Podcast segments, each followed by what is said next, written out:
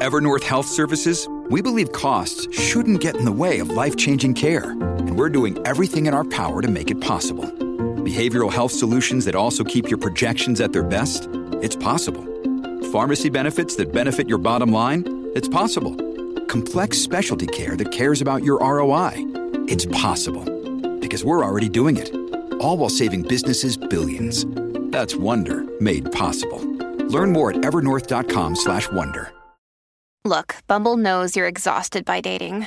All the must not take yourself too seriously and 6-1 since that matters. And what do I even say other than hey? well, that's why they're introducing an all new Bumble with exciting features to make compatibility easier, starting the chat better, and dating safer. They've changed, so you don't have to. Download the new Bumble now. When you need mealtime inspiration, it's worth shopping Kroger, where you'll find over 30,000 mouthwatering choices that excite your inner foodie. And no matter what tasty choice you make, you'll enjoy our everyday low prices, plus extra ways to save, like digital coupons worth over $600 each week. You can also save up to $1 off per gallon at the pump with fuel points. More savings and more inspiring flavors make shopping Kroger worth it every time. Kroger, fresh for everyone. Fuel restrictions apply. From sponsoring cultural events to partnering on community projects, creating youth programs to supporting first responders, at MidAmerican Energy, caring about our community goes beyond keeping the lights on. It's about being obsessively relentlessly at your service. Learn more at midamericanenergy.com/social. Tras más de 100 años, el viaje final comienza aquí.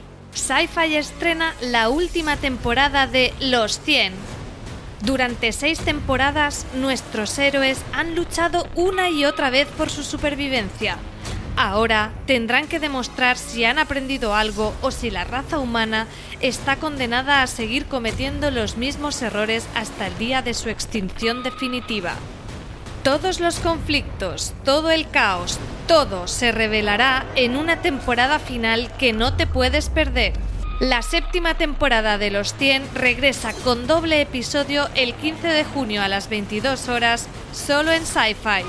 Además, los episodios de Los 100 estarán disponibles bajo demanda durante 30 días después de cada emisión.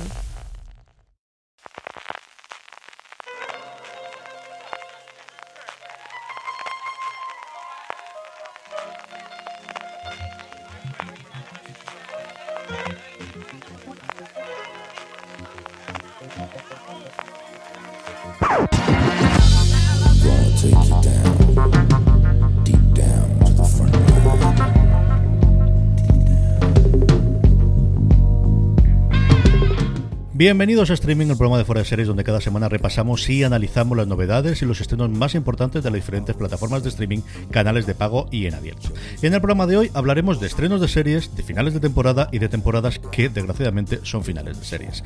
Además, como cada semana, repasaremos las series más vistas por los lectores y oyentes de Fuera de Series a través de nuestro Power Rankings, donde el Ministerio del Tiempo vuelve a ser el líder y se afianza en la cabeza. Y terminaremos con las preguntas que nos envíen relacionadas con el mundo de las series. Yo soy CJ Navas y tengo conmigo a Francis, fase 3 Arrabal, ¿cómo estamos, Francis? Pues aquí ya prácticamente desconfinados ¿eh? y fuera del estado de alarma. Ya nos queda poquito mejor, CJ.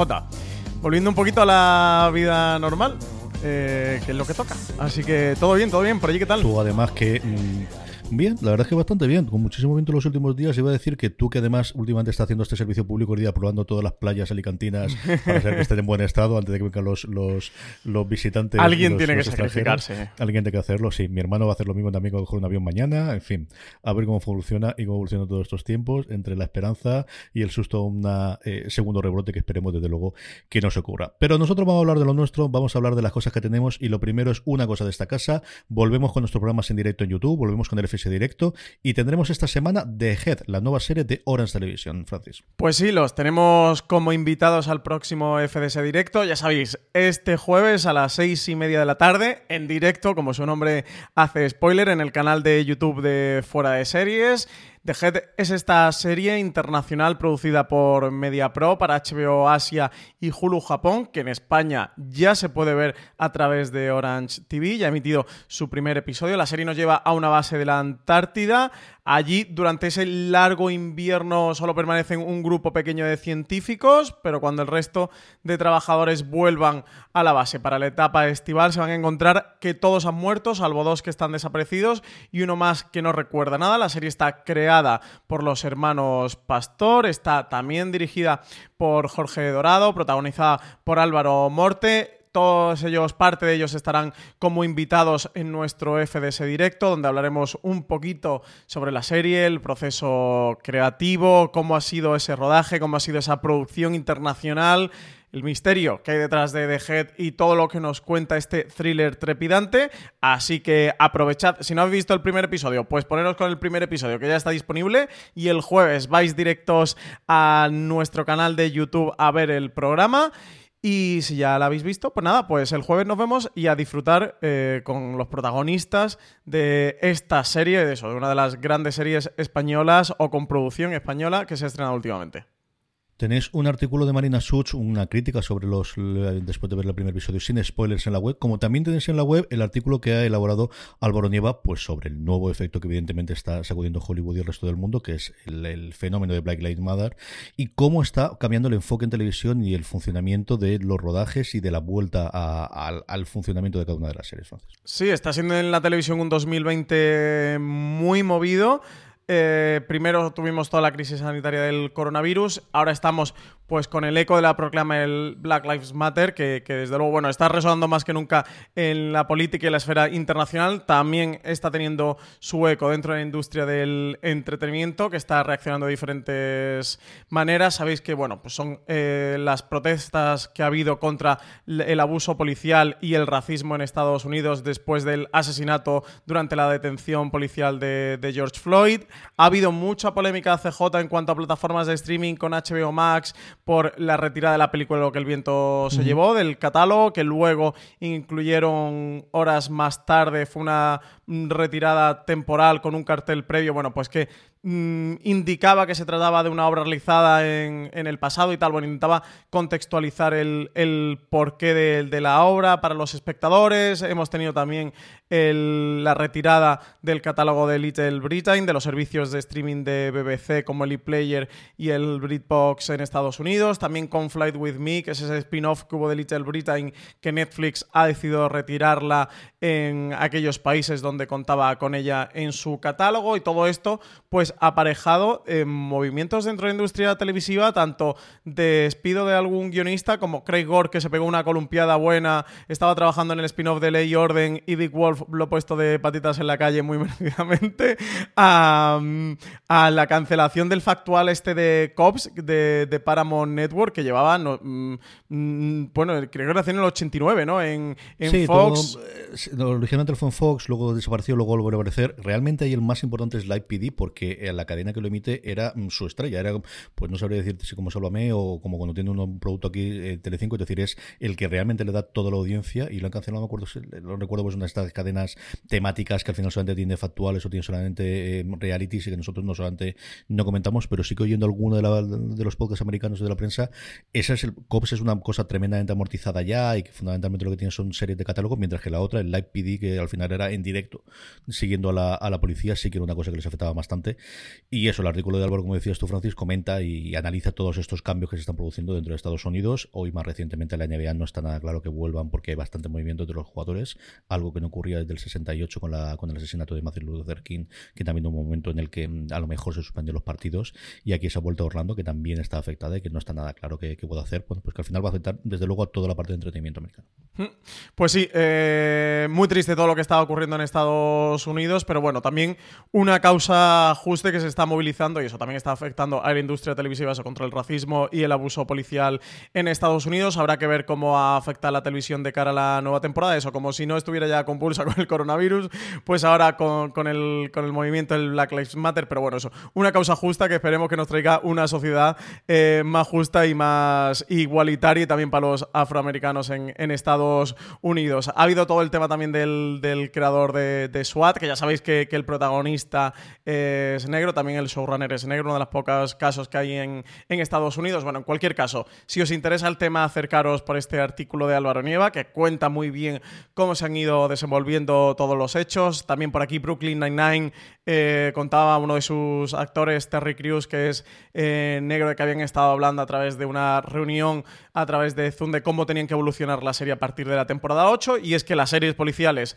más que ninguna otras, se van a ver afectadas por el movimiento y, van a tener que hacerse eco de alguna manera de, de esta realidad social que está viviendo Estados Unidos, con polémicas entre medias con lo que el viento se llevó, de si es censura, de si no es censura, de si hay que contextualizar, si no, si hay que venir aprendido de casa, de lo que está bien y lo que está mal, o de lo que no. Bueno, mucho lío todo esto, que, que, desde luego está causando controversia, también está llegando a nuestro país. A nosotros, CJ, en streaming no han llegado muchísimos comentarios. ¿eh? ¿Qué, opinamos sobre todo este tema? Y lo que es censura y, lo que no, y lo que está bien y lo que está mal. En fin, eso. Eh, estamos viviendo tiempos muy convulsos. Este 2020 se nos está haciendo cuesta arriba, ¿eh? Pues de todas estas cosas tan serias y tan eh, duras y con tantísimas vertientes para poder analizar, o no, ya que cada hay gente que la tiene clarísima y yo que desde el principio con estas cosas que veo las facetas de cada uno de los lados y que al final tengo una opinión más o menos forzada, pero de verdad que admiro a la gente que lo tiene tan clarísimo, todas estas cosas y en todas estas circunstancias, porque yo no suelo ser en ninguno de los casos uno de ellos. Al que se está convirtiendo en el nuevo punching bull de Hollywood y del resto de la industria, de cuando al final tienes que reírte, yo recuerdo cuando NBC estaba en números irrisorios y todo el mundo se reía de ellas, por otro lado nos dio series memorables como pasan Recreation que duró mucho más temporadas de las que habría durado con los números que estaba haciendo. Pero claro, es que Quibi, después de pegarse todo el leñazo, que algunos ya preveían desde el principio, ha decidido cambiar, ya permite ver no las series de las televisiones, sino lanzarlas, ¿no? Sobre Colon casi sobre Apple TV, porque siguen sin tener aplicación en ellas.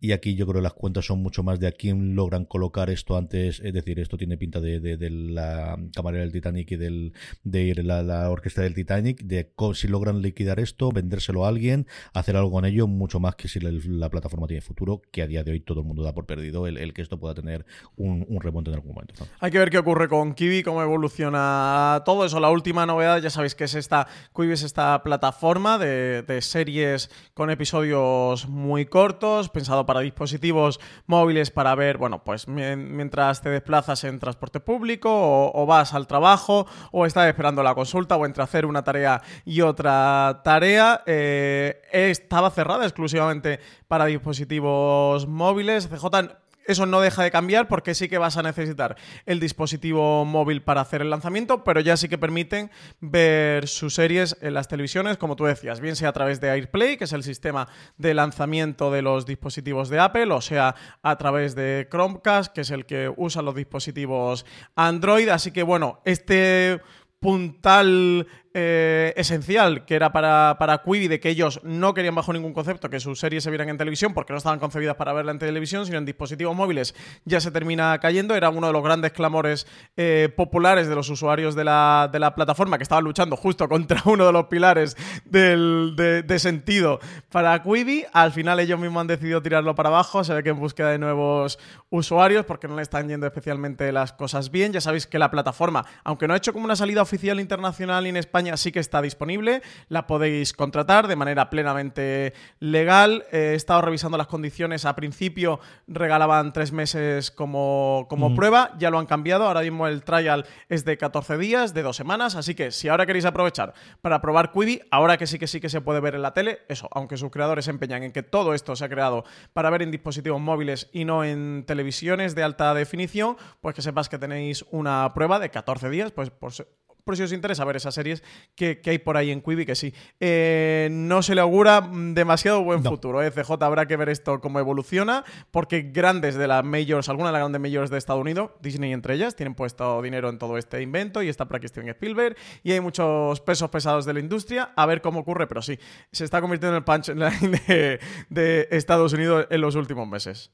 Yo creo vendida por partes, como te digo, intentar recuperar algo de la, de la inversión. Yo creo de lo gordo que tenía inicialmente le falta la serie aquella de Steven Spielberg que se nos que solo se podría ver por la noche, de la cual no se ha vuelto a saber absolutamente nada. Absolutamente ni salió originalmente ni ha salido después. Vi a ver qué lo que ocurre, pero os digo, tiene una pinta sencillamente espantosa y no porque no lo dijesen algunos. O sea que hay más de una crítica que podéis encontrar meses antes de su lanzamiento. COVID arriba, COVID abajo, mm, que, que es cierto que bueno pues algo puede haber afectado y que luego yo creo que le va a servir, si no como excusa así como herramienta para decir, bueno, pues esto fue todo el desastre y a partir de aquí vamos a, reinventarlo, pero tiene una pinta espantosa.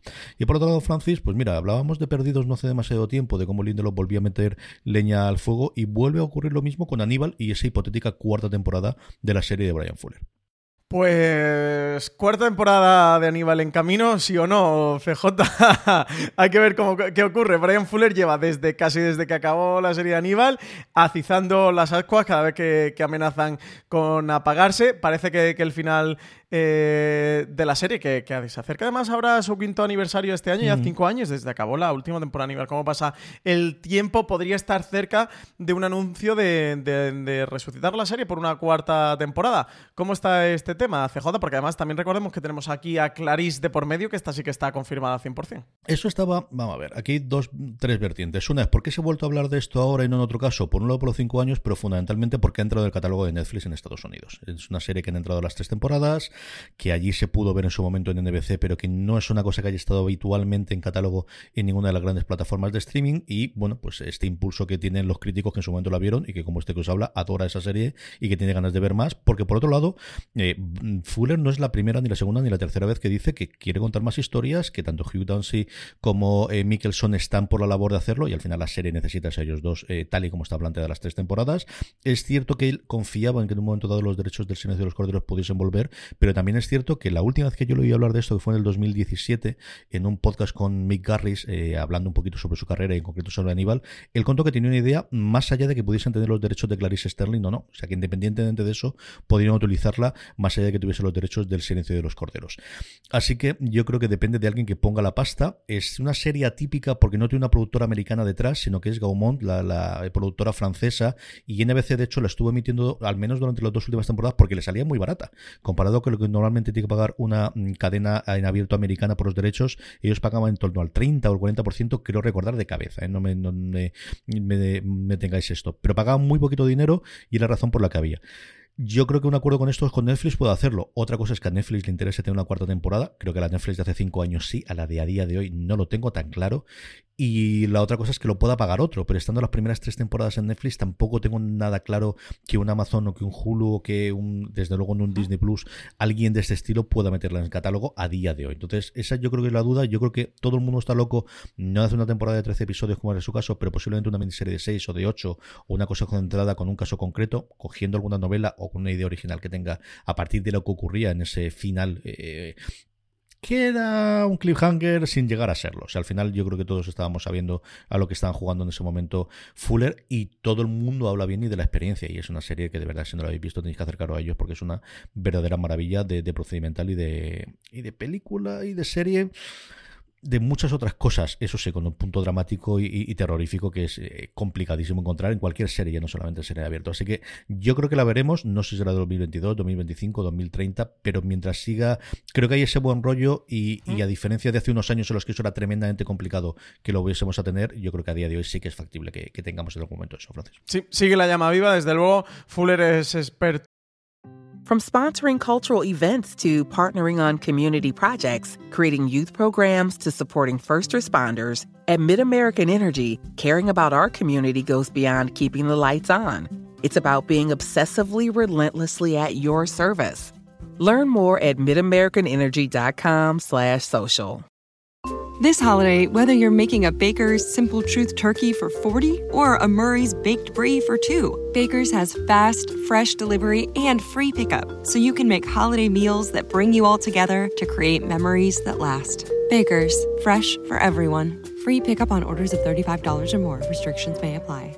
Choose from a great selection of digital coupons and use them up to five times in one transaction. Check our app for details. Baker's, fresh for everyone. En conseguir proyectos de los que se va, de los que le cancelan, de los que luego quiere volver a ellos. de todo, ¿eh? Pero ha pasado absolutamente todo este hombre. Desde American Gods no ha vuelto a tener, porque ni siquiera llegó Cerró a con Discovery, con American Gods. Sí.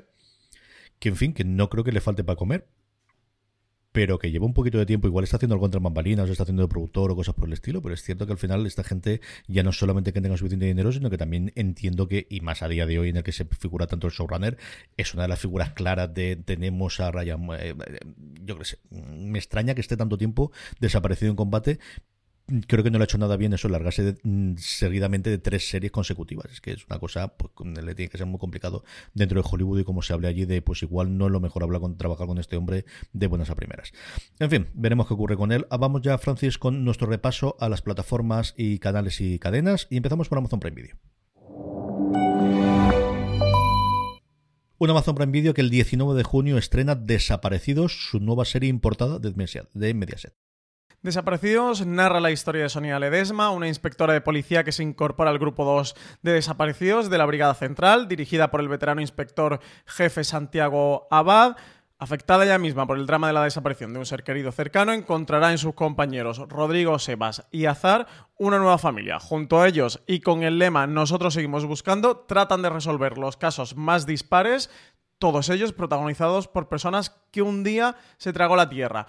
Esta serie, drama policíaco de Telecinco, de Mediaset, que llega a Amazon Prime Video, está protagonizado por Juan Echanove, Elvira Mínguez y Max Iglesias. Sí, señor, muy, muy Telecinco cuando ves la estética, más o menos lo que ocurría con Caronte, lo que hemos podido ver del, del tráiler, con el gran atractivo de Max Iglesias y de, sobre todo, de Chanove haciendo un papel que dices, si es que nació para hacer este. realmente es extraño que no haya hecho de comisario 24 veces más este Chanove actual. La otra cosa, serie, eh, la otra cosa, Francis, ni una plataforma sin su serie confinada, Amazon juega otra vez con las palabras y la suya se va ya, relato con guion fin guion a guion 2. Para ayudar al SEO. Tírale. Una, una nueva serie confinada para interés de nadie y encima con un hombre que, pretende ser gracioso, no sé, o, hacerse lo interesante. En fin, eh, este proyecto además eh, viene convirtiéndose en la tercera serie confinada, eso como digo, para interés de nadie. Tuvimos primero diarios de la cuarentena de televisión española, que fue la primera que se emitió. HBO España hace un par de semanas estrenaba su En Casa, que no ha hecho ningún ruido. Ahora Amazon anuncia este relatos con fin a dos eh, que se va a estrenar el próximo 3 de julio. Con todo esto, por si fuera poco, llega con otra polémica sumada, y es que tras las cámaras contamos con Fernando Colomo, Álvaro Fernández Armero, Miguel Bardén, David Márquez y Juan Diego Boto, y si habéis escuchado bien, todos son tíos, cinco y los cinco nombres. Así que otra polémica más que se suma a este proyecto de Amazon que como, que como digo, ya antes de poder ver ni un solo minuto de metraje, no ha caído demasiado bien, al menos en las redes sociales y entre los comentarios. Encima, además, Eh, aseguran que son películas autoconclusivas de entre 15 y 20 minutos. Así que le llaman a esta serie de televisión también unas películas. en fin, eh, todo bien, todo bien en la comunicación, todo bien. Gran momento. Desde el nombre a la fecha de estreno, todo bien. Para este relato confinado habrá que ver si, si, está bien, porque no hemos visto nada y de luego estas polémicas están juzgando eh, lo que se está haciendo alrededor del proyecto, pero no el proyecto, porque no lo hemos podido ver aún. Yo no sé tú, pero yo no me he visto ni un solo minuto de ninguna serie en cuarentena o de estas series confinadas y lo digo orgulloso de ello, ¿eh? porque de verdad que creo que estos productos son para interés de nadie, lo decía el otro día en Twitter. Lo que había que ver o lo que había que hacer ya lo hizo Mythic Quest, lo tenéis ahí, encima lo estrenó hace ya prácticamente un mes y es una auténtica maravilla. Así que yo, para mí, el resto me empiezan a sobrar. ¿eh? eh que se busque la inventiva o la originalidad por otros lares que del confinamiento. Yo vi cinco minutos del de Dolera de HBO. Y ya. Por lo que sea. Eh, y ya. Vamos con HBO España.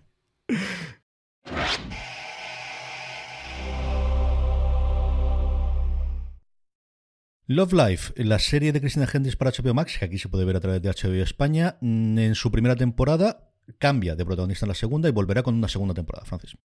Resulta raro que la primera serie original de una nueva plataforma consiga la renovación para una segunda porque de lo contrario sabe CJ que transmite esta enorme sensación de fracaso, es lo que ha ocurrido con Love Live, esta serie de HBO Max, que ya ha hecho oficial su renovación por una segunda temporada, serie que aquí podemos ver a través de HBO España.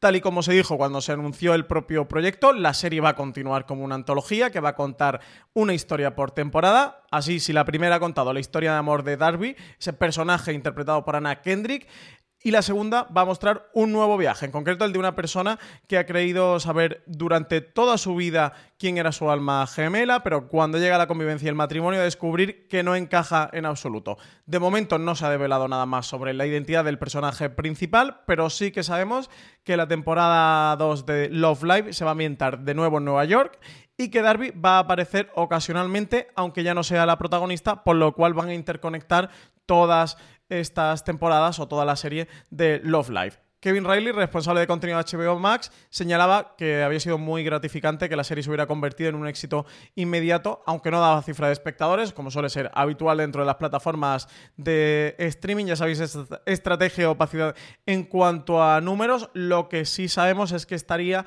dentro de lo más visto de la plataforma, tienen una especie de ranking y Love Live en las primeras semanas pues estuvo colocada en la tercera posición. Sí, las críticas no han sido especialmente halagüeñas eh, con la serie, internacionalmente. Alberto Rey dedicado su columna hace un par de, semanas sobre ella y no le había gustado especialmente. Es cierto que yo creo que se ha visto bastante. Y lo que me ha sorprendido es gente que se sorprendiese, valga la redundancia, sobre el cambio de protagonista, porque es una cosa que se había anunciado, como decías tú. O sea, se sabía desde el principio que estaba planteado con una serie antológica por temporadas en el que cambiaría la persona protagonista y con mucho seguiría haciendo cambios el resto. Y aún así yo he visto varias noticias en las que se sorprendía de, uy, qué curioso que no, la segunda no va a tener nada Kendrick. En fin, este tipo de cosas que ocurren. Vamos a hablar de un par de comedias que han terminado ya en HBO eh, España durante estas pasadas semanas. Francis, la primera de ellas es Ricky Morty. ¿Qué te ha parecido esta eh, retorno, este vuelta, esta parte B de, su nueva temporada? Pues quería traer hoy aquí para comentarla conmigo a Richie Fintano, pero por diversos avatares del lunes por la mañana no ha podido estar. Sabéis que Richie Fintano ha hecho las críticas episódicas de toda la cuarta temporada, ya lo hizo en su momento de la tercera y ha continuado con esta cuarta. Podéis encontrarlas todas en foraseries.com. Me falta el último episodio por ver, que tiene un título homenaje a Star Wars, a la película del, retorno del, Jedi. Eh, y a falta de ver ese episodio, que han puesto bastante bien en general, incluso como uno de los mejores de la temporada, pero como acabó la semana pasada, no, no quería dejar de pasar la oportunidad de comentar ya lo que me ha parecido la cuarta. Para mi gusto, muy flojita, ¿eh? CJ, de hecho, es de las cuatro que tenía Ricky Morty la que menos me ha gustado, con alguna excepción. Ya sabéis que los episodios de Ricky Morty, eh, bueno, pues son antológicos. Al final, cada episodio cuentan una historia que, mm, que está cerrada y, bueno, van manteniendo una trama lineal, pero muy, muy, muy pequeñita y eso, con alguna excepción y quizás más situada en la primera parte de la cuarta temporada que en la segunda, pues mm, tengo que decir que no, me ha gustado demasiado. Sabes que yo soy eh, muy fan, creo que alcanzó las cotas más altas en, durante su segunda temporada y esta cuarta no sé si eh, refleja los problemas de producción que tuvieron, que tuvieron todo tipo de, de, problemas, incluso con la muerte de uno de los productores por el camino del desarrollo de esta última temporada y han pasado por diferentes avatares de producción complicados. Pero eso, se me ha quedado bastante flojita. Me quedaría prácticamente con el segundo episodio, el del, el del trono, ese trono, ese váter de, de Rick, quizás con el, con el, ese homenaje, parodia de las películas de, de, atracos, incluida La Casa de Papel, que fue el tercero, el debate de Star Galáctica, que fue el quinto, y un poquito el octavo episodio de esta cuarta temporada, que para mí ha sido el mejor de la segunda parte. Eso, falta de ver el décimo, que lo veré, si merece la pena, lo comento la semana que viene. Creo que es una serie que, que, ya se ha consolidado muy para el público que tiene, para los fans, que, que, ya sabe el tipo que es, que está plenamente consolidada, pero ahí no sé si ha llegado a acomodarse por momentos. Desde luego, creo eso, que esta cuarta temporada no nos ha dejado los mejores episodios que hemos podido ver, ni esas genialidades que hemos podido ver de, Justin Roiland y de Dan Harmon en anteriores temporadas. Un Justin Roiland, por cierto, que ha estrenado una nueva serie de animación, Solar Opposite, la ha estrenado en Estados Unidos. Todavía no tiene cadena en mm. España. En Estados Unidos se ha podido ver a través de Hulu. Eso en España no tiene cadena de momento. A ver si no tarda demasiado en llegar, porque la crítica norteamericana ha sido muy buena y desde luego eh, gráficamente recuerda mucho a Ricky Morty. El, estilo de, animación recuerda mucho. Estoy loco por verla. Así que nada, a ver si nos dan una alegría. Nos traen pronto esta serie creada por Justin Roiland, que eso es creador de Ricky Morty, junto a Dan Harmon, que fue en su momento el creador de Community. Es totalmente el mismo. Solo Opposite la ha co-creado con, no recuerdo el nombre, que es el, responsable de Lower Decks, de la serie animada de, Star Trek que está ahora en mantenimiento, que es bueno pues uno de los jefes de guion que había también de Ricky Morty. A mí me gustó mucho el del dragón. Yo creo que la última parte del, primer bloque, que es lo que vi yo, los dos primeros vi más flojitos, el final yo creo que estuvo bastante bien y tengo pendiente de ver todos los de esta temporada, pero al final los dibujitos, mm, tengo que encontrar el hueco para verlo, tampoco verlo con las crías delante, porque en cuanto ven a ni un dibujo se acercan a verlos y tampoco pueden verlo, en fin cositas de ver estas cosas en casa. La otra comedia de la que queremos comentar, porque esta sí que la hemos visto las dos religiosamente, además semana a semana, es Lo que hacemos en las sombras, que mm, Valentina contaba esta semana pasada en Fuera de Series, que es la serie que más, la comedia que más en forma está, y yo creo que estamos totalmente de acuerdo con ello. Gracias. Pues sí, eh, para mí, junto a, a Mythic Quest y a Larry David, la mejor comedia que hay actualmente. La comedia que si estáis buscando una comedia en televisión deberíais de ver. La, lo comentamos en las mejores series del 2020 por ahora, en el top de la semana pasada, que creo que los tres la, la teníamos incluida en nuestras listas. Eh, desde el primer episodio de la primera temporada estaba completamente engrasada. Creo que esta segunda es la de la consagración.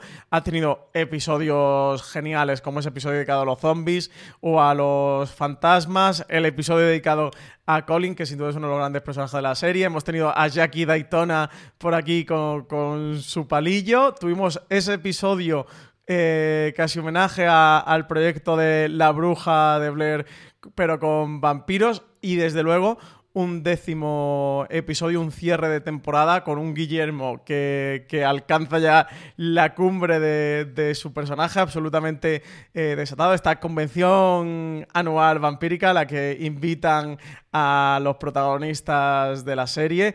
Magnífica segunda temporada, de verdad. Es una de las comedias más divertidas. Creo que mucha gente tiene esta barrera. O por venir de la película que no saben qué tal va a ser o si puede ser un producto descafeinado. O por aquello de este punto que desde luego es extraño, de un documentario de, de, vampiros que viven juntos en una misma mansión, pues eso, mucha gente que no ha entrado, de verdad, recomendadísima, dale la oportunidad, aunque sean dos, tres primeros episodios de la primera temporada, tenéis disponible en HBO España y eso, CJ, yo, para mí, una de las mejores series que podemos ver actualmente es. Eh, mm, yo creo que al final el, tono es el que es. O sea, tenía que gustarlos el tono. Y yo comprendo que haya gente a la que el tipo de humor que tiene, escatológico por ciertos momentos, y oscuro y muy cafre en otros momentos, pueda no gustaros. He dicho eso, de, verdad que es una absoluta delicia. Seppenwall, Alan Seppenwall en Rolling Stone contaba o escribía el cómo es una serie en la que, curiosamente, muchas de sus tramas podrían ser la trama C o la última trama pequeñita en cualquiera de los, de los otros. Y ponía el ejemplo concreto del Daytona que comentabas tú, que eso dice, bueno, pues esto sería un chiste en cualquier otro sitio o lo que ocurre con el, con el mail de cadenas o con las cadenas del mail que sería un chiste, y aquí prácticamente arma un episodio completo, ¿no?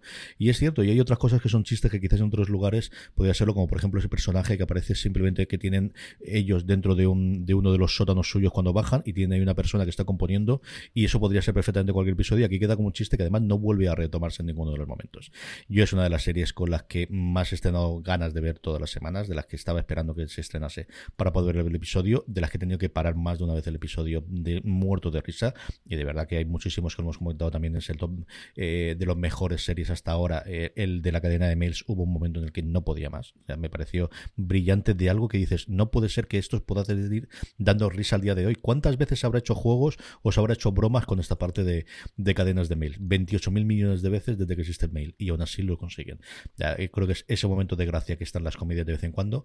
A ver cómo regresa en la tercera temporada porque también es otra serie en la que no tienes la clásica sitcom en el que puedes mantenerlo siempre el status quo.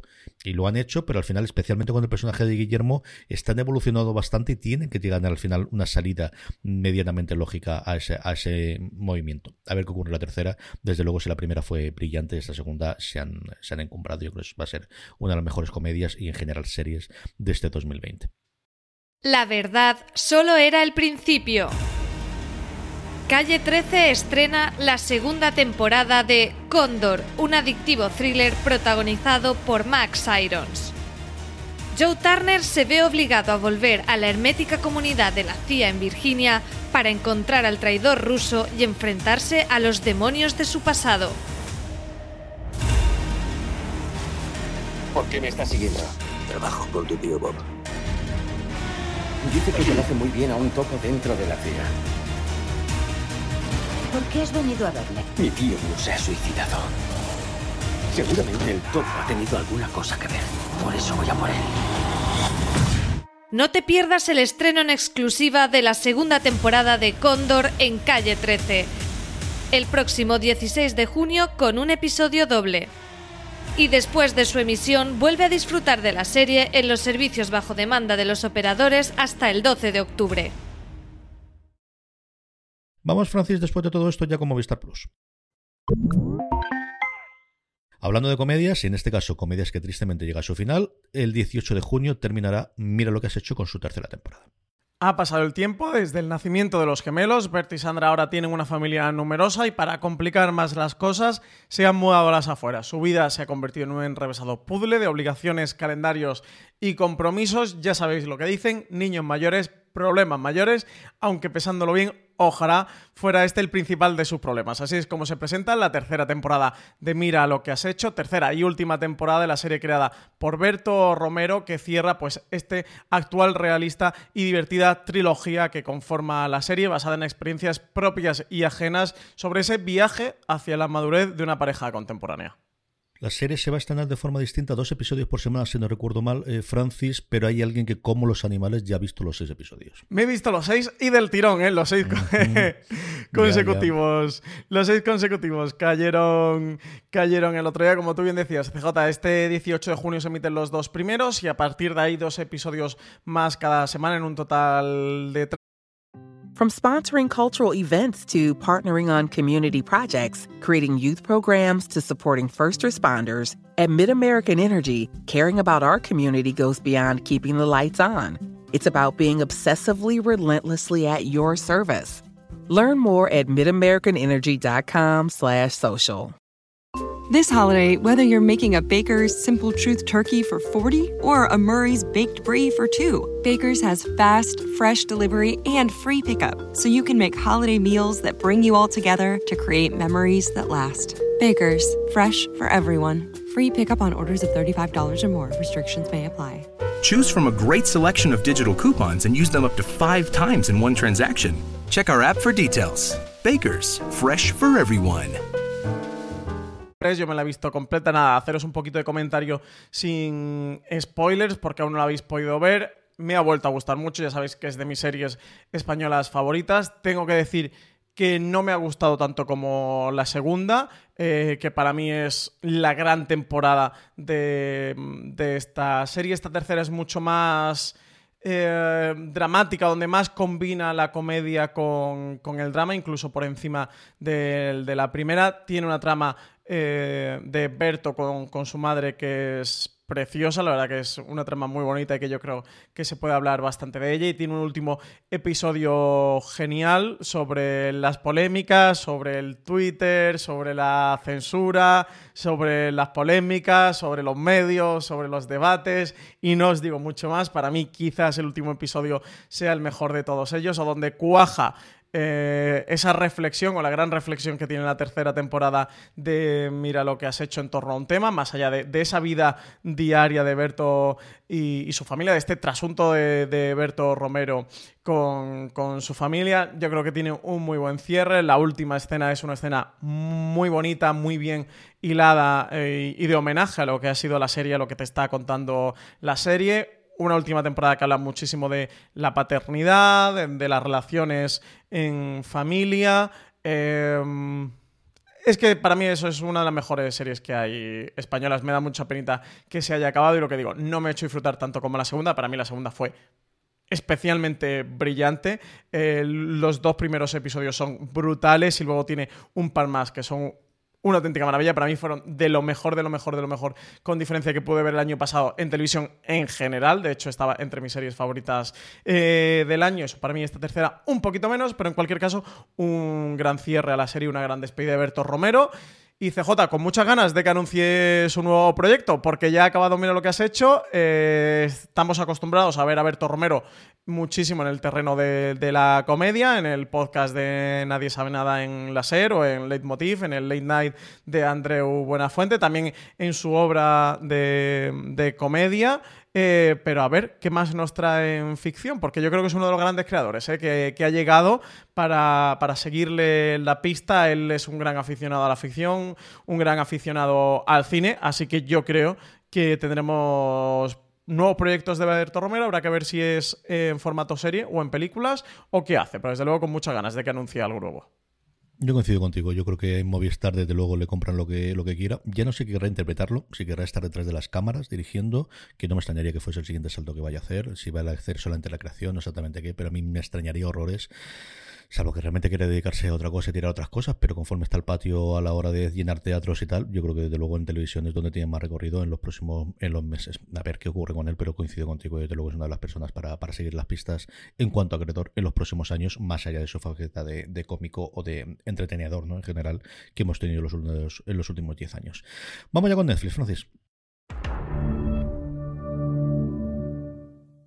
Dos estrenos tenemos el fin de semana de Netflix. El 19 de junio nos llega la segunda temporada de The Politician. Python Hobart lucha por desbancar a Ed Standish en la carrera por el Senado del Estado de Nueva York, siendo el titular del cargo durante tanto tiempo, además de la admirada líder del grupo mayoritario del Senado. Y con la ayuda de su pragmática jefa de gabinete, se suponía que la reelección de Dede iba a ser un mero trámite, pero Python que ve en este desafío su siguiente paso en pos de la presidencia debe decidir qué clase de político aspira a ser para triunfar, incluso si eso implica airear secretos, mentiras y un trío que hay por ahí coleando. Ryan Murphy, Brad Falchuk e Ian Brennan son los creadores de The Politician, un atisbo cómico y satírico a lo que hace falta para llegar a ser político.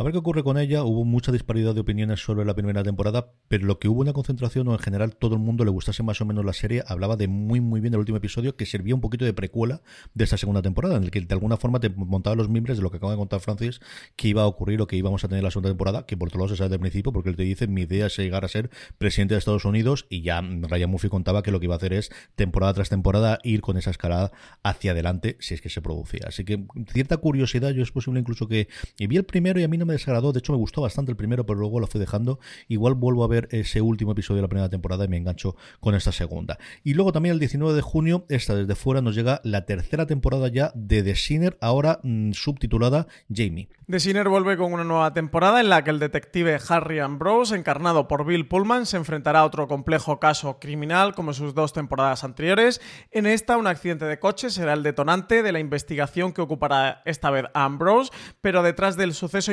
muchos secretos que sacar a la luz y que tienen que ver con Jamie, el personaje que interpreta Matt Bomer, gran protagonista de esta tercera temporada. Interpreta a un profesor de instituto con una vida aparentemente perfecta, pero la proyección de esa vida perfecta que hace Jamie se vendrá abajo cuando reaparezca en su vida Nick, un oscuro amigo del pasado.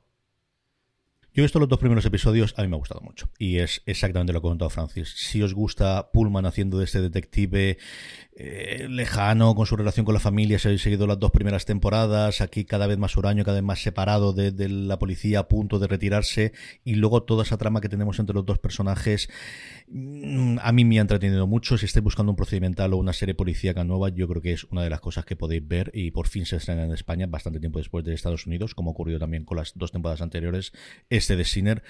Y ver a Bomer, a mí es que es un actor que me gusta muchísimo. Me gustó en su momento en, en Ladrón de Guante Blanco, me gustó mucho las otras interpretaciones que hace. Y aquí que al final hace de esa, parte de, de, es más que allá de un ser de luz, sino que tiene oscuro antimo, que yo creo es lo que a él mejor le queda. De, de esta persona tiene que tener una parte gris detrás y él como poco se van sacando esas, con los dos episodios que he visto nada más. Eh, a mí me ha gustado bastante, como digo, si estáis buscando un procedimental o una serie policíaca nueva y no tenéis, hay un montón para elegir y este de Sinner que llega a Netflix es otra que, que, yo sumaría desde luego a esa pila. Hablando de segundas temporadas, Francis, tenemos ya la confirmación de que, bueno, yo creo que tampoco nos va a sorprender a nadie, Valeria tendrá segunda temporada en Netflix y nos llegará próximamente.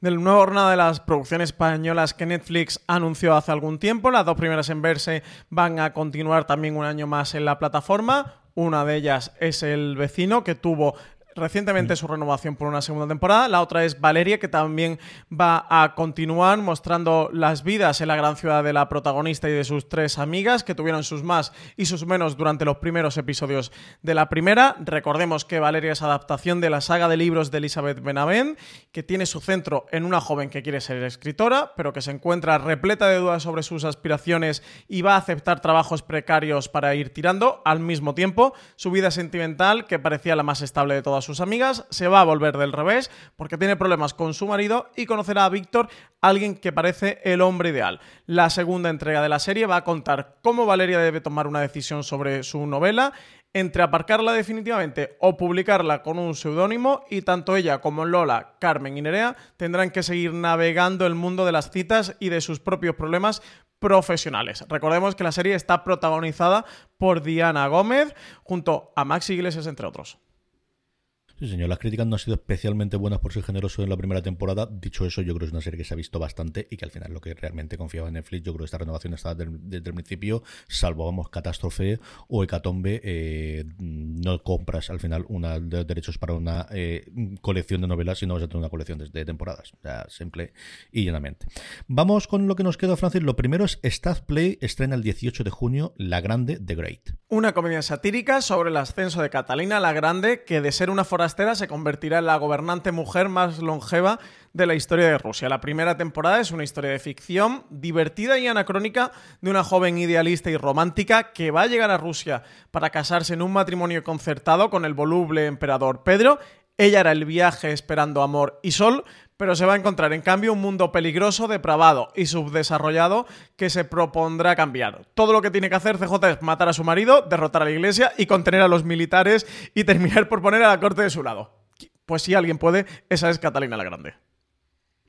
Yo he visto el primer episodio y a mí me ha gustado muchísimo. Creo que es una serie eh, que el tono es complicadísimo de encontrar. El creador es el mismo creador que La Favorita, la, serie. Bueno, la película. de los Oscar. La película, perdón, sí. La película está adaptada directamente a partir de una obra teatral que él mismo escribió y tiene un tono complicadísimo porque llega a ser realmente es esa parte satírica, fundamentalmente es la, parte satírica. Es comedia, es mm, delirante por momentos, muy divertida, tiene un montón de frases cortantes que se echan entre ellos, muchas pullas, nivel Succession en algunos de los momentos, o, o VIP incluso en alguno de los otros, pero con el punto dramático. A mí me recuerda lo más parecido va a ser Dickinson por la parte anacrónica, pero Dickinson es una serie mucho más amable y mucho más desde el punto de comedia con puntos de drama. Aquí es al revés, es una serie tremendamente dramática en el que muchas veces porque no te estás planteando lo que te están contando y es tremendamente exagerada y eh, respeta la parte real dentro de un orden. Al final, pues ella cuando llega allí todavía no era emperador. Es decir, hay muchísimas cosas que tiene de Wikipedia, veréis que realmente no es histórico. Pero te lo crees, es un mundo complicado de entrar inicialmente, pero que yo creo que te lo crees. Y el primer episodio te lo plantea todo, yo creo, tremendamente bien. Desde ese, ese cambio brutal que tiene la protagonista, sea la Catalina la Grande Histórica o sea la que tenemos aquí en la serie, de llegar a casarse y vivir feliz para siempre, a estoy casado con un verdadero animal y necesito tener otra cosa. Y hay un momento por una cosa que le dice, que tampoco es que sea un demasiado spoiler, pero mm, por algo que le dice su, su ama de llaves. Y la última escena en la que ella cambia totalmente cuál va a ser su planteamiento de vida ahí adelante, que va mucho en la línea de lo que ha contado Francis en esa frase final de qué es lo que va a hacer con el resto de su vida, que me ha parecido espectacular. La gente está muy bien todo el mundo, especialmente los dos protagonistas. A mí me ha entretenido mucho, es una serie que seguiré viendo eh, y otra más que se suma a, este catálogo pequeño pero cada vez más interesante que tiene Play en España. Por cierto, que ya está disponible también dentro de Rakuten, Francis. Sí, eh, lo ha incluido Rakuten en su catálogo, está dentro también de Orange eh, TV. Si no me falla la memoria, dentro Vodafone también está, creo que sí, ¿no? Y Apple TV también lo podéis contratar de manera independiente, ya se puede contratar por si solo Stars Play, lo que tú dices. Eh, tiene un catálogo que no es demasiado vasto, pero que desde luego sí que es muy bueno. Tiene algunas series originales de Stars como Spartacus, que eran muy míticas, y, está haciendo este catálogo de compras con este The Great que viene de Hulu. Yo es una de las series que se estrenaba este 2020 que más ganas tengo de ver. Desde luego, por el tráiler prometía mucho y parece muy interesante justo por el tono que tiene la serie, ¿no? Que sea un tono más diferente o radical a lo que estamos acostumbrados a ver. Y eso, el creador de la serie es el guionista de, La Favorita, la película de Yorgos Lancimos, así que muchísimas ganas de, verla, a ver si esta semana eh, que viene me da tiempo y me pongo allá. No tengo Stars Play, a ver si me aprovecho, me doy de alta y me la puedo ver. Es muy, muy bonito además de ver. Es, de verdad, la recreación y los, los trajes y la época es sencillamente apabullante. Y otra más que llega a Star Play hasta que nos falte Normal People, que es la quizás la que está confirmada, que tenemos sin fecha ahora en verano, para que nos llegue, que ha avalado muy, muy bien la crítica americana eh, sobre los últimos tiempos. Cadenas de pago, que lo que nos falta, Francis, lo primero que tenemos el 15 de junio comienza la última temporada ya de Los 100 cómo han cambiado las cosas en los 100 desde que ese grupo de adolescentes llegó a la Tierra en el episodio piloto. Los hemos visto crecer y madurar a la fuerza mientras aprendían, se enfrentaban al fin del mundo una y otra vez en esta séptima temporada de la serie que ya va a llegar a su fin en la que será la última reinvención de su universo. Se va a estrenar el 15 de junio a las 10 de la noche en Sci-Fi España, con doble episodio en esta última entrega. Los supervivientes de la raza humana se enfrentarán al reto de volver a reconstruir la civilización en medio de un ecosistema hostil, con reglas físicas desconocidas y una sociedad fragmentada. Y mañana, día 16 de junio, nos llega el primer episodio de la segunda temporada de Cóndor. Calle 13, el canal del thriller en España, estrena en primicia la segunda temporada de Cóndor, serie protagonizada por Max Irons. Al empezar esta nueva etapa de Cóndor, Joe Turner sigue recorriendo Europa, viajando constantemente y marchándose antes de echar raíces para no poner en peligro a la gente que conoce. Intenta alejarse de su pasado, pero todo va a cambiar cuando aparece un misterioso agente de inteligencia ruso que dice trabajar para su tío Bob. El agente teme por su vida y está dispuesto a revelar la identidad de una persona rusa infiltrada en la CIA a cambio de asilo.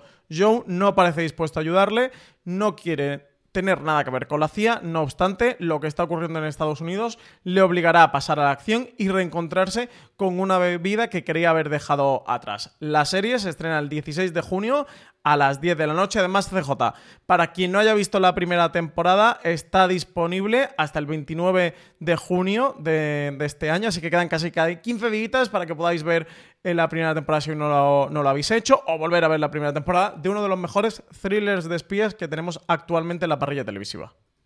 Sobre este he hablado largo y tendido dentro de un orden con Juan Galonce y con eh, Alberto Rey. Tenéis el razones para ver que grabamos, que publicamos, mejor dicho, el viernes pasado sobre Cóndor, en el que hablamos un poquito de lo que nos pareció en la primera temporada, que es una de esas tapadas de, del aluvión de series que Alberto siempre ha reivindicado, que comentamos entre los tres y hablamos un poquito sin spoilers. Y esta de verdad que es complicado hacerlo, porque al final todos los detonantes pues, pues, te dan muchas ganas y es que además creo que los trailers te lo va contando inmisericordiamente tanto en la primera como en la segunda, especialmente en la primera temporada si viste la película o leíste el libro en su momento. Pero en así yo creo que hacemos un trabajo bastante bueno comentándolo. Eh, he visto el primer episodio, me remito a lo que dije allí. A mí me ha gustado mucho la forma en la que vuelven a, atraer a, Joe a, la intriga y a ver qué me dan. A mí las series de, igual que me encantan los policías con las series de espías, me gustan muchísimo.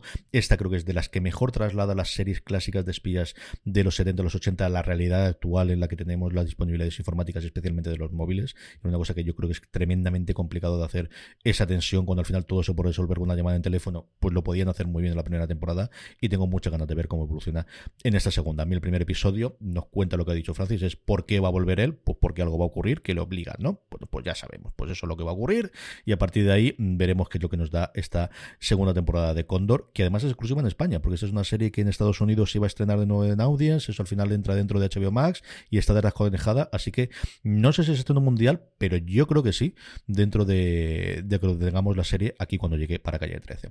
Por último, Francis, de nuevas temporadas a una mala noticia y es que Harlots Cortesanas, una serie de la que también hemos hablado mucho aquí, que nos gusta muchísimo en general en fuera de series, tres temporadas y cuando se terminó. Pues sí, una pena, porque es una de las eh, grandes series desconocidas o de las grandes series tapadas que había actualmente en la televisión. Serie de Hulu, creo hoy nos ha quedado el programa muy Hulu. Hemos mm. hablado de, diferentes maneras, pero hemos hablado a lo largo del programa varias veces de la plataforma norteamericana, este Harlots Cortesana, serie original de, de Hulu. Era una noticia que sospechábamos porque hacía nueve meses que se había emitido su último episodio allí, no había noticias sobre su continuación desde entonces. Ya Hulu lo ha hecho oficial, que le pone punto y final a, la serie, a Harlots Cortesanas con esta tercera temporada. Una serie que en España ha venido emitiendo eh, Cosmo.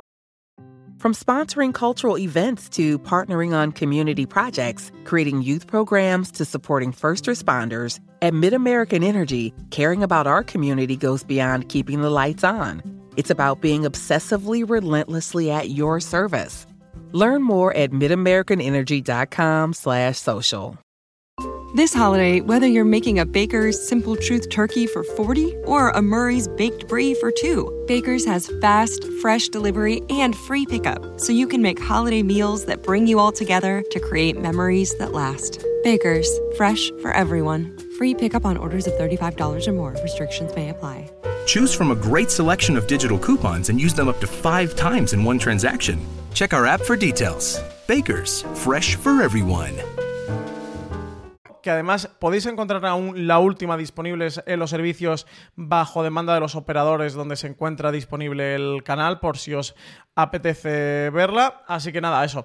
Una triste noticia, CJ, porque eso es una de las series, de las grandes series tapadas que, se nos despiden. La serie, para quien no sepa de, de qué va, eh, entronca su, su trama en una historia que ha sido poco tratada en la ficción eh, las protagonistas son unas prostitutas en el siglo XVIII del Covent Garden que tenían como manera de ganarse la vida eh, ese trabajo para no depender económicamente de ningún hombre y además cuando la serie se estrenó, cuando se anunció el proyecto y cuando, cuando se anunció levantó bastante revuelo, tanto por su temática, su enfoque, como que su equipo creativo estaba formado en su mayor parte por mujeres, empezando por sus creadoras que son Moira Buffini y Alison Newman y también por esa mirada femenina que había dentro de la serie.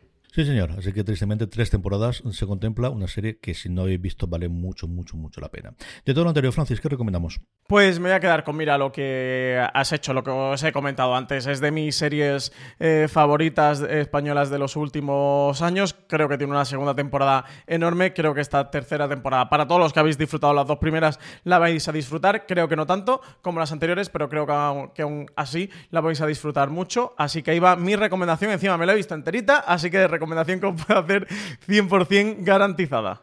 Yo, a diferencia de las semanas anteriores, desde luego la última, aquí sí que tenía un montón para elegir y me quedo con Condor por lo que ha dicho Francis, porque tenéis disponible la primera y yo sé que muchos de los que nos oyen en su momento no la viste, no os acercáis a ella. Ahora que tenéis la posibilidad de verla bajo demanda en Calle 13, ved la primera temporada y sumaros esta segunda. Si os gustan las eh, series de espías, si os gustaron esas novelas de espías en su momento, si os gustaron las series, las películas de los años 70 eh, con todas esas mm, complots y mm, conspiraciones y todo ese enfoque, de verdad que mm, me lo agradeceréis, que es una serie que disfrutaré mucho en su primera temporada y esperemos que lo hagamos en esta segunda. Desde luego, por el primer episodio que he podido ver yo, no defrauda. Vamos ya con los Power Rankings, Francis. Vamos ya con las series más vistas por nuestros oyentes y lectores durante esta pasada semana. Unos Power Rankings que, como siempre os digo, hacemos a través de una pequeña encuesta que colgamos en fuera de series.com todas las semanas, pero que la forma más fácil que os acordéis y que no os olvidéis de rellenarla es que os unáis a nuestro grupo de Telegram, telegram.me barra fuera de series, expliquéis eso directamente en vuestro eh, dispositivo móvil, os lleva a Telegram, os unís al grupo y así cada vez que colguemos esa pequeña encuesta os avisamos para que en cuestión de 10-15 segundos nos pongáis cuáles son las tres series que más habéis disfrutado durante la semana anterior. Así es como hacemos el Power Rankings. Unos Power Rankings que empezamos con el puesto número 10, baja a cuatro puestos, pero sigue manteniéndose el retorno a Amazon Prime Video de Battlestar Galactica, una de las mejores series de ciencia ficción y en general de todos los tiempos, y también muy corriente por los tiempos que, corren. Amazon, eh, Battlestar Galactica en Amazon Prime Video, el puesto número 10 de nuestros Power Rankings. Y novena posición para Killing Eve, la serie que está disponible en HBO España y que ha terminado hace poco su tercera temporada, baja dos posiciones con respecto a la semana pasada. Hasta el 8 cae, cayendo cinco puestos, la que fue la última reina del baile, el último baile, la serie alrededor de esos Bulls de eh, Michael Jordan, que ha afectado, de la, serie que más se ha hablado en, desde luego durante mes y medio del parón de la NBA en Estados Unidos y también aquí los aficionados al deporte. Como os decía, se queda en el número 8, el último baile, la serie está disponible en Netflix. Y séptima posición para Little Fires Everywhere, la que venía a ser la nueva Big Little Lies, cae dos posiciones con respecto a la semana pasada. Tenéis disponible en Amazon Prime Video. Yo creo, CJ, se está hablando menos de lo que esperábamos de ella, ¿no? bastante, bastante menos también ocurrió en Estados Unidos. ¿eh? Yo, desde luego, el fenómeno de la primera temporada de Big Little Lies ni ha sido más allá del Atlántico, ni ha sido aquí, en ninguno de los dos casos. Antes hablábamos de ella, la que ocupa el puesto número 6 eh, con el estreno de su última temporada. Los 100, la serie, sube tres puestos y se queda en el puesto número 6. Y quinta posición para The Good Fight, que ha terminado su cuarta temporada. La podéis ver en Movistar Plus. Cae tres posiciones con respecto a la semana pasada. Y nos va a tocar esperarnos a la quinta para ver la resolución de las tramas de esta temporada, ya que su rodaje se vio afectado por la COVID-19 y han trasladado allí pues esos tres últimos episodios que nos han quedado por ver. La única entrada. Solo tenemos una novedad entre las 10 series que conforman nuestro eh, Power Rankings de esta semana. Va directa al puesto número 4, Space Force, la serie de Greg Daniels, protagonizada por Steve Carell, que está disponible íntegramente en Netflix. Y tercera posición, ya entrando en el podio, lo que hacemos en la sombra, sube una posición con respecto a la semana pasada, esta serie original de FX, aquí en España la podéis ver a través de HBO y que ha despedido su segunda temporada por todo lo alto con ese magnífico décimo episodio y entrando en nuestro Power Ranking, ahí en la cabecera, en el podio. Y a partir de aquí, dueto español y es que subiendo seis puestos, teniendo una segunda juventud, La Unidad, la serie que ha sido tan éxito para Movistar Plus, ocupa de nuevo el puesto número 2 de nuestro Power Rankings. Y de una a la unidad que hay un FDS directo en el canal de YouTube de Fuera de Series.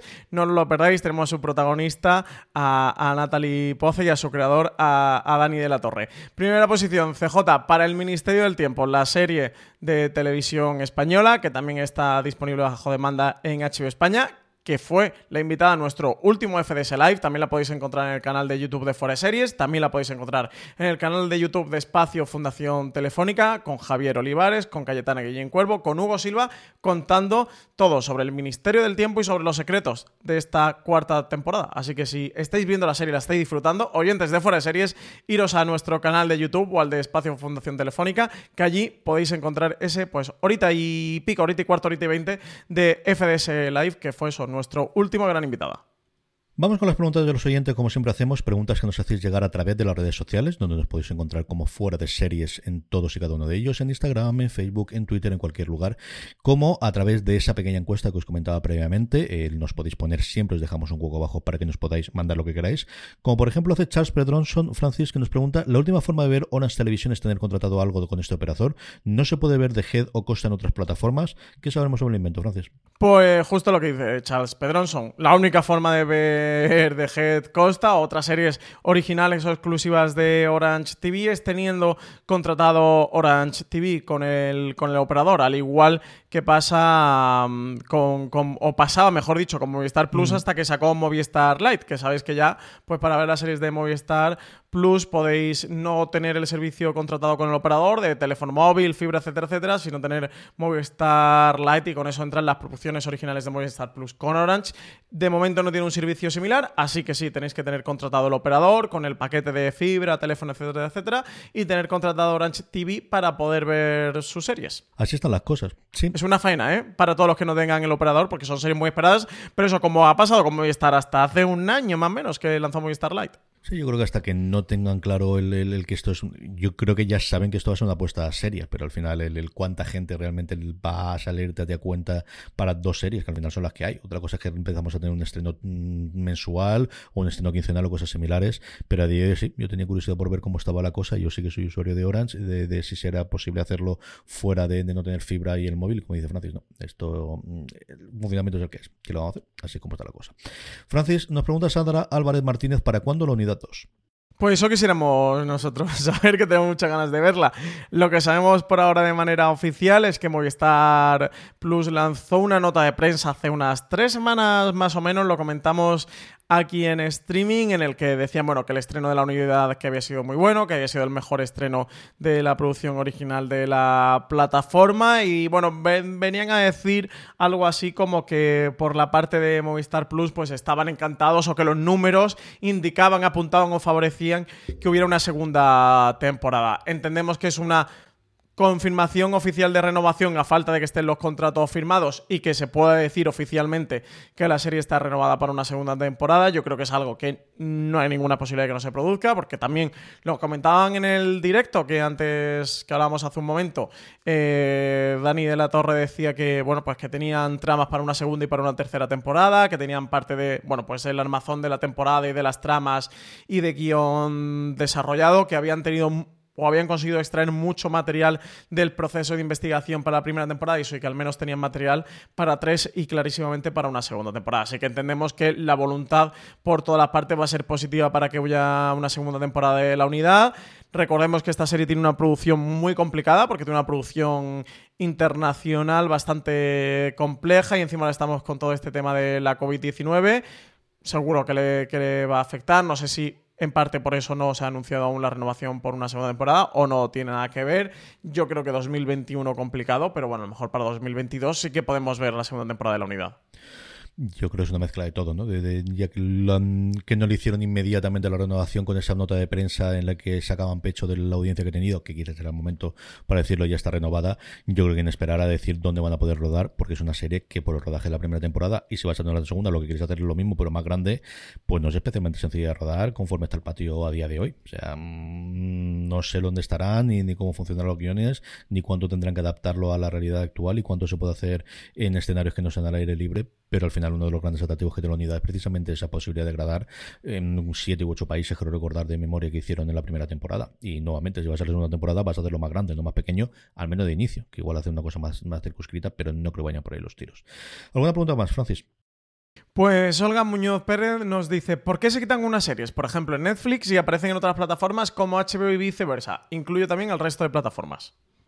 Vamos a ver cómo funciona el invento este. Bueno, fundamentalmente aquí es de quién es la serie. Y la serie al final es de la que he puesto más pasta, que es la productora. Tradicionalmente el sistema, eh, especialmente americano, en España más raro por la influencia de televisión española en su momento, pero tradicionalmente en Estados Unidos la serie es de la productora y lo que hacía la cadena que lo emitía en ese momento, una NBC, una BCBD, una BC o un Fox o el que fuese, lo que hacía era alquilarla de alguna forma. Yo creo que la forma más sencilla que entendemos esto es yo te alquilo esta serie, te pago una determinada cantidad y esto me permite a mí hacerle uno, dos, tres, cuatro, cinco Solía hacer el pase del estreno, hacía a lo mejor, por ejemplo, perdidos de vez en cuando tenía alguna eh, pase posterior eh, durante la temporada y luego tenía reposiciones durante verano, que es una cosa que los más viejos del lugar también recordamos que ocurría aquí en España.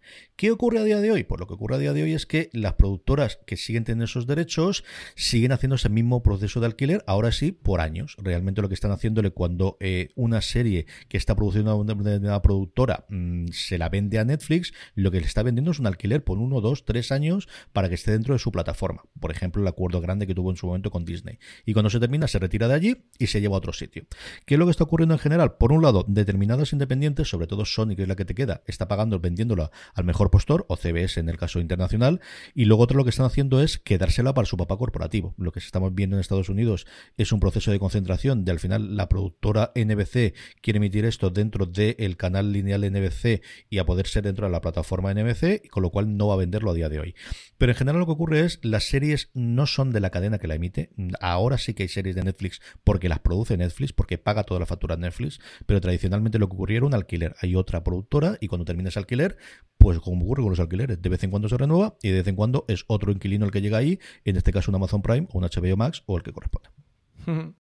Pues sí, pues todo eso, todo eso pasa en torno a la plataforma y ese todo es el baile. Por eso todas van luchando cada vez más porque el producto sea original suyo y lo tengan de por vida y no pueda estar bailando o rotando entre plataformas. Y es hacia lo que han ido tendiendo todas las plataformas de streaming y las cadenas, pero bueno, todo lo de catálogo y se siguen produciendo series, ¿eh? que, no están, que no están cerradas a un canal o con una plataforma tienen exclusiva. Cerramos el chiringuito, Francis, como siempre, comentando un poquito qué se puede encontrar en Fuera de Series, primero en el canal de podcast durante esta semana. Pues mañana martes, CJ tenemos gran angular especial porque se cumplen 100 grandes angulares. El de mañana, gran angular ya número 100, ¿eh? Parece que fue ayer cuando empezamos, fue en 2017 eh, cuando tuvo lugar el primer gran angular y ya eso, se cumple el número 100, así que vamos a hacer especial con preguntas de los oyentes y haremos un repasito a todos esos grandes angulares que hemos grabado durante estos años. Aprovechad y mandadnos vuestras preguntas. Si os metéis en nuestro canal de Twitter o en Instagram, nos podéis dejar preguntitas eh, sobre lo divino y lo humano, lo personal y lo profesional para que CJ y yo respondamos. El miércoles tenemos un top de series que han envejecido fenomenal. Ya sabéis esto de que siempre se habla de si ha envejecido bien la serie o si no, ahora que estamos con que si retiramos lo que el viento se llevó, Little Britain, que no han envejecido lo mejor posible por lo que sea. Pues nada, top de series que sí que han envejecido muy bien. Y el jueves tenemos review de Mythic Quest, una de las mejores comedias que hemos podido ver en los últimos meses, que hemos podido ver en este 2020. Así que el jueves le vamos a dedicar el review. Y el viernes CJ, Razones para ver, del escándalo de Christine Killer, una serie que llega a Cosmo la semana que viene, el próximo lunes, eh, es original de BBC, se ambienta en el caso Profumo, el lunes que viene comentaremos de qué va la serie, pero este viernes ya podréis escuchar el Razones para ver donde contaremos de qué va y si hay que verla y por qué. Y en la web tenemos para que eh, veáis como artículos recomendados. Hablamos al principio del programa de cómo el Black Lives Matter está cambiando el enfoque en televisión. Este magnífico artículo de Álvaro Nieva que os recomendamos que le echéis un vistazo para cogerle el pulso a la actualidad y cómo está afectando a las series de televisión. Y también tenemos dos listas de los repasos que estamos haciendo lo mejor del año hasta ahora por un lado, las 10 series de estreno que más han sorprendido en 2020 hasta ahora y por otro lado, los 10 mejores momentos que nos han dejado las series españolas en 2020. Podéis encontrar los artículos en Fora Series y también en las notas del programa. Con esto terminamos streaming por hoy. Mucho más contenido en fuera de series.com, como decía Francis. Mucho más también en la cadena de podcast, en Spotify, en Evox, en Apple Podcast, en cualquier sitio donde escuchéis eh, podcast. Eh, don Francis Arrabal, hasta la semana que viene. Pues hasta la semana que viene, CJ, volveremos cargados de actualidad de series y de estrenos. Sí, señor. A todos vosotros, estéis en la fase que estéis. Gracias por escucharnos una vez más y recordad tener muchísimo cuidado.